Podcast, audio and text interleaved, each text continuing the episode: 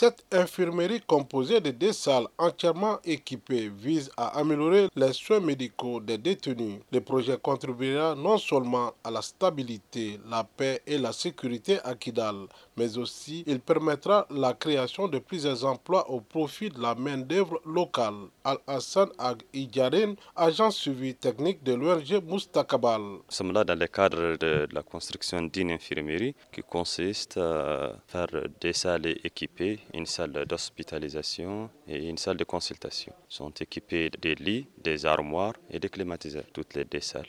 Il y aura aussi les main-d'œuvre locales qui vont en profiter aussi parce que tous les ouvriers, c'est des locaux qui sont là, qui vont travailler. L'entreprise, c'est une entreprise de la région. Les travaux de construction de l'infirmerie vont durer deux mois. Le représentant du gouverneur des régions, Bilal Agbay, sous-préfet d'Anefis, se réjouit de cette réalisation. Construire une infirmerie, c'est un très bon acte qui a été pris au moment où il faut les faire. Parce que s'il y a une infirmerie ici, non seulement les prisonniers peuvent se soigner, en même temps, s'il y a des maladies qui nécessitent un spécialiste, les prisonniers doivent être gardés au niveau de la salle d'hospitalisation et les spécialistes même peuvent rentrer et les consulter au niveau, au niveau de l'infirmerie. Ça, c'est beaucoup plus facile qu'on va les faire déplacer pour les envoyer ailleurs.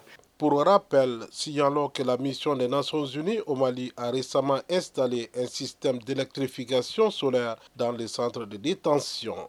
Kidal, Moussa Kamara pour Mikado FM.